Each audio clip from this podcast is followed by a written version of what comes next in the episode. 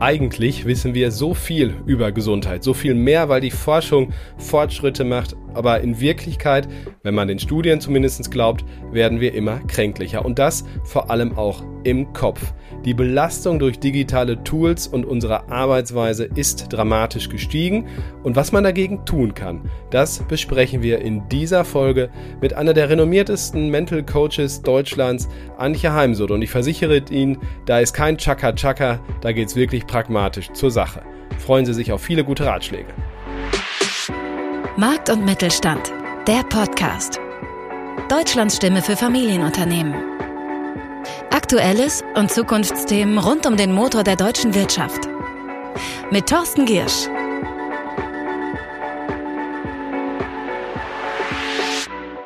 Eigentlich arbeiten wir so wenig wie noch nie statistisch betrachtet, aber aus anderen Gründen ist unser Arbeitsalltag entgrenzt, digitale Tools lassen grüßen, wir sitzen in Videokonferenzen stundenlang und nachher dröhnt uns die Birne.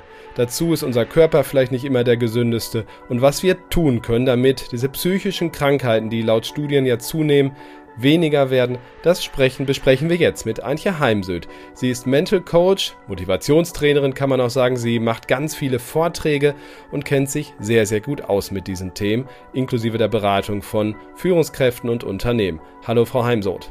Hallo, Herr Giersch. Danke für die Einladung. Sind wir gesünder im Kopf als noch vor einigen Jahren oder eher kränklicher? Ja, wenn wir auf die nackten Zahlen schauen, dann ist es so. Die psychischen Erkrankungen sind auf dem Vormarsch. Wenn man jetzt mal im AXA Mental Health Report 2023 nachschaut, dann ist es bei der Gruppe der jungen Frauen zwischen 18 und 34 41 Prozent.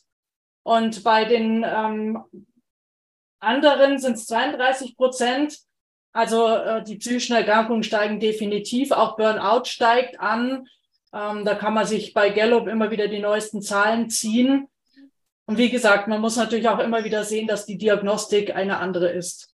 Also es wird auch ein Stück weit mehr gemessen als früher und anders gefragt und die Menschen selbst sind ein bisschen empfänglicher. Klar, aber welche Rolle spielt denn der Job dabei? Nehmen wir das jetzt mal wirklich richtig ernst. Also gemessen an den Stunden, auch die Zahl der Überstunden, die Statistiken sind ja erstmal offensichtlich, haben die Deutschen eigentlich kaum, selten so wenig gearbeitet wie im Moment. Haben wir so viel Freizeitstress oder ist der Job nur, naja, anders als früher? Das eine ist schon, der Freizeitstress ist größer. Also wenn ich so in mein Umfeld schaue, bei meinen Bekannten, dann fährt man halt eben mal am Donnerstag oder Freitag zur Familie in den hohen Norden, paar hundert Kilometer, ähm, feiert lange nachts, schläft wenig und dann quält man sich am Sonntag wieder zurück durch den Stau und ist natürlich am Montag nicht so ausgeruht, wie wenn man jetzt daheim geblieben wäre. Also diese Verführungen sind groß.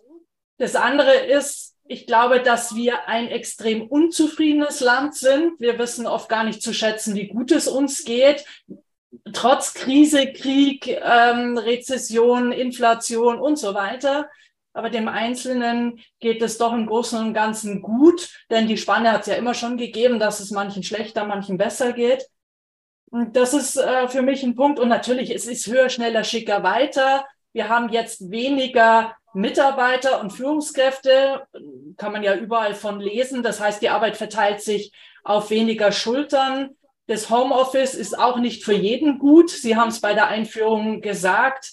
Ähm, für manche entgrenzt sich das. Sie nehmen dann die Arbeit mit in den Schlaf, weil sie eben nachmittags mal zwei Stunden mit den Kindern spielen, sich abends wieder hinsetzen und dann ja mit nicht einschlafen können, weil sie den, die Arbeit mit ins Bett nehmen Einsamkeit. Ich habe gerade einen Artikel drüber geschrieben. Die Einsamkeit im Homeoffice wird komplett unterschätzt. Menschen, die sowieso alleine leben, früher die Kontakte in der Arbeit hatten, auch auf dem Arbeitsweg, in der, vielleicht in der S-Bahn oder im Zug und jetzt halt äh, sich zwischen Bett, Schreibtisch, Bad und Küche bewegen. Und auch der Bewegungsmangel schlägt zu, weil früher sind wir zumindest noch mal mit dem Radl zu Fuß oder zumindest zum Auto gelaufen, vom Parkplatz wieder an den Bürotisch. All das fällt weg. Also da ist es, es ist eine große Zahl an Faktoren. Dafür ist aber auch erstmal sozusagen eine richtige Diagnose ja wichtig. Glauben Sie, dass die Menschen, im Zweifel auch die Jüngeren, nicht mehr so belastungsfähig sind, wie es das alte Eisen war? Das hört man ja oft. Ich stelle das nur als These in den Raum. Oder ist es auch der Punkt Zufriedenheit, den Sie eben erwähnt haben? Den finde ich sehr, sehr spannend. Also werden wir auch krank, weil wir einfach permanent unzufrieden sind, wo vielleicht früher unsere Eltern alle noch eher nochmal zufrieden waren und sich nicht aufgeregt haben über einige Dinge? Ich war am Weihnachten in Asien. Und wenn man mal schaut, wie die Asiaten leben, also Thailand, Vietnam, da leben drei Familien in einer Wohnung zusammen, aber viel kleinere Wohnungen als bei uns. Und trotzdem sind die Asiaten, obwohl sie natürlich nicht alle, aber viele ärmer sind wie wir, einfach deutlich zufriedener. Also das ist ein Punkt. Und ob jetzt die Jungen zufriedener sind, ich glaube, dass die Millennials ähm, weniger Sinn in der Arbeit sehen. Und äh, wir reden ja viel über das Thema Sinnhaftigkeit, dass wir alle ähm, einen Sinn sehen dürfen müssen in dem, was wir tun, wobei in erster Linie wir selbst ja dem, was wir tun, einen Sinn geben. Aber die Erwartungen heute auch an Unternehmen sind in meinen Augen oft wirklich abstrus. Also was ein Unternehmen noch alles tun soll für meine Zufriedenheit, für Wohlbefinden, für ein gutes Betriebsklima, ähm, oder auch dafür, dass ich einfach komme und bereit bin, für sie zu arbeiten. Das finde ich teilweise abstrus. Da dürfen wir, glaube ich, wieder mal von dieser hohen Erwartungshaltung auch runter und darf mir auch überlegen, was bringe ich ein. Also ein schönes Beispiel ist ja, in Mitarbeiterbefragungen beklagen alle durchweg immer wieder das Thema fehlende Anerkennung und Wertschätzung. Aber gehen dann zum Beispiel vor die Tür und jammern oder lästern über die Führungskraft und den Chef. Und ich finde immer, Wertschätzung und Respekt sind keine Einbahnstraße, sondern das ist etwas, was in alle Richtungen geht. Und wir dürfen das alle wieder mehr leben, raus aus irgendwelchen Opfer-Täter-Spielchen. Die Führungskräfte seien schuld, dass Menschen in Unternehmen krank werden. Das kann mal so sein, aber diese Verallgemeinerung finde ich echt schwierig sondern letztendlich kann auch ein Unternehmen alles tun, also das Bestmögliche tun für die Gesundheit der Mitarbeiter und trotzdem wird es einen gewissen Krankenstand geben oder Fluktuation. Daher ist immer mein Appell, wir alle dürfen etwas tun. Setzen wir bei der Behebung sozusagen des Problems an, bevor wir zum Unternehmer, zur Führungskraft kommen.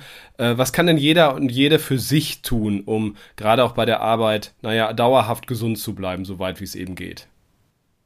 Also vor allem mal ausreichend schlafen, weil ich höre immer wieder in den Coachings oder Trainings, ja, ich schlafe im Schnitt fünf, sechs Stunden und das ist halt zu wenig. Es gibt Ausnahmen, die damit gut zurechtkommen. Aber ich habe auch letztens erst fürs Radio ein, ein, ähm, ein paar Sachen gesagt zum Thema, warum verschieben wir das ins Bett gehen, obwohl wir wissen, dass wir den Schlaf brauchen. Ja? Also schlafen, denn Spitzensportler wissen um den Zusammenhang zwischen Schlaf und Leistung und schlafen deswegen Djokovic zum Beispiel acht bis zehn Stunden. Dann etwas ganz Einfaches eigentlich, weil wir haben es in uns, ist die Bauchatmung. Wir atmen aber, wenn wir gestresst sind, flach und es geht auf Kosten von Gesundheit und denen wir uns alle anderthalb bis zwei Stunden eine kleine Pause von zwei bis fünf Minuten erlauben. Und ich glaube nicht, dass der Arbeitgeber was dagegen hat. Und da zum Beispiel wirklich fünf tiefe Atemzüge nehmen, ohne dass ich jetzt mal beschreibe, wie eine korrekte Bauchatmung überhaupt funktioniert, weil die meisten machen es auch nicht richtig ähm, dann in dieser kleinen Pause den Schreibtisch verlasse, den Ort wechsle, also mir zum Beispiel ein frisches Glas Wasser hole und im Kopf auch ein Break mache, zum Beispiel an Erinnerungen vom letzten Urlaub darin schwelge und einen kurzen Break habe, um mich dann erneut wieder richtig konzentrieren zu können, weil wir können uns nicht drei Stunden nonstop konzentrieren. Da machen wir dann Fehler, sind wir wieder mit der Fehlerbehebung beschäftigt. Dann die Macht der inneren Bilder nutzen, dass wir im Kopf nicht in Horrorszenarien gehen, sondern man nennt das Ruhebildvisualisierung. Wir gehen an einen Ort der Ruhe, für viele Menschen der Strand, ein Sonnenuntergang oder der Strandkorb an der Ostsee oder Nordsee. Und wenn man das übt, gelingt es einem innerhalb von, von 30, 60, 90 Sekunden wirklich den Stresslevel zu senken. Natürlich nicht auf Null zu bringen, aber zu senken. Und das sind so kleine Übungen oder natürlich eine Entspannungstechnik zu lernen, zu meditieren, was halt viele einfach langweilig finden und deswegen machen sie es nicht. Aber Entspannung ist da halt der größte Gegenspieler zu Stress und Angst und sorgt für Gesundheit. Ja? Also dann natürlich Bewegung, viel mehr zu Fuß gehen, nicht am Wochenende zum Bäcker 500 Meter mit dem Auto fahren, sondern zu Fuß oder mit dem Radl oder die Treppen halt statt mit dem Lift zu Fuß gehen weil wir werden immer mehr Bewegungsmuffel und auch leider Deutschland wird dicker. Also wir haben immer mehr dickere Menschen. Wir haben da früher sehr geschmunzelt über Amerika. Auch da wieder mehr auf, auf eine ausgewogene Ernährung zu schauen, genug zu trinken, Wasser zu trinken, weil Wasser heißt, wenn wir zu wenig haben, Konzentrationsverlust, macht es dann nicht einfacher, das Arbeiten. Also das sind ähm, solche Aspekte oder eine Wall of Happiness führen oder eine Mischung aus Wall of Happiness und Dankbarkeit, weil die Dankbarkeit zahlt halt auf Zufriedenheit ein, auf Glück und Glück macht erfolgreich, wie Albert Schweitzer gesagt hat. Also was ich persönlich bei mir gemerkt habe, sich nicht mehr so über ja Nichtigkeiten aufzuregen, die normalerweise in dem Moment vielleicht gar keine sind. Also ein bisschen runterzufahren äh, bei E-Mails, die einem nicht gefallen. Ehrlicherweise, seitdem meine Tochter auf der Welt ist und ich ganz andere Stressfaktoren noch parallel zum Job habe, hat mir das wahnsinnig geholfen, mich weniger aufzuregen. Kann man das auch ein bisschen trainieren? Ja, man kann das alles trainieren. Aber Sie sagen so schön, es ist ein Training. Es ist nicht einmal zum Beispiel ins Coaching zu gehen und dann gibt es irgendein Pillchen und Spritzchen und das funktioniert, sondern das sind eben so kleine Übungen, ähm, die man jeden Tag tun darf, damit einem das dann gelingt, wenn es gefordert ist.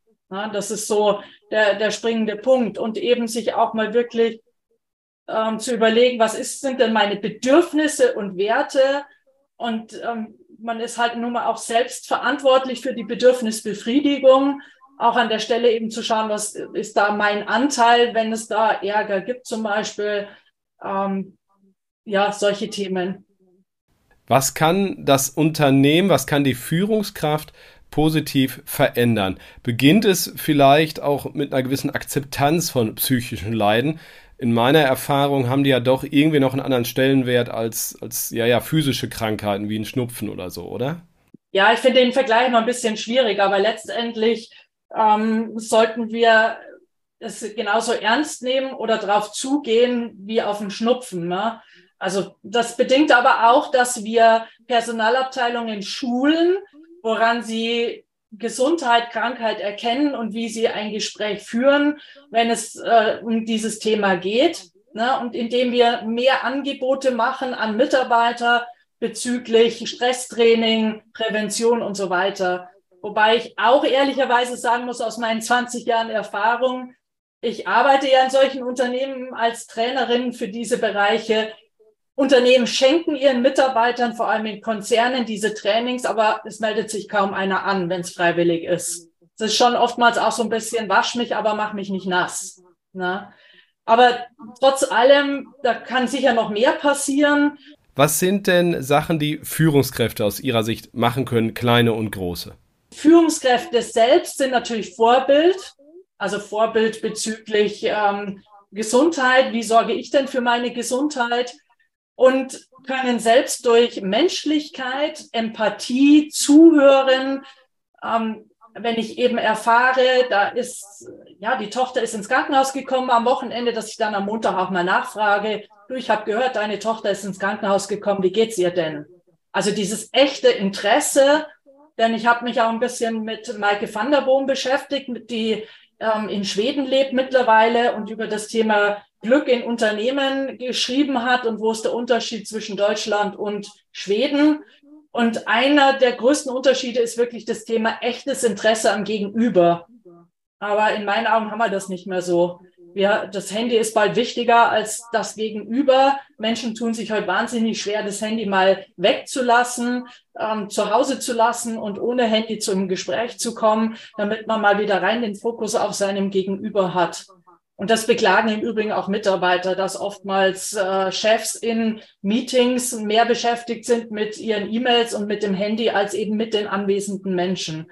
Ja, also das ist ein wichtiger Punkt. Und dann Wertschätzung und Anerkennung. Es ist schon so, Gallup veröffentlicht da auch Zahlen dazu, dass ähm, wir die Fluktuation deutlich eindämmen können und die Produktivität erhöhen, wenn wir mehr Wertschätzung schenken. Wir leben schon ein bisschen in der Wertschätzungswüste und ähm, Anerkennung und Wertschätzung muss halt auch ausgesprochen werden, weil das kann niemand erahnen. Wertschätzung ist so ein großes Wort. Was ist das denn eigentlich? Das Auslassen von negativer Kritik oder ist es, was ist für Sie wirklich wertschätzende Behandlung von Mitarbeitenden? Ich unterscheide in Anerkennung und Wertschätzung.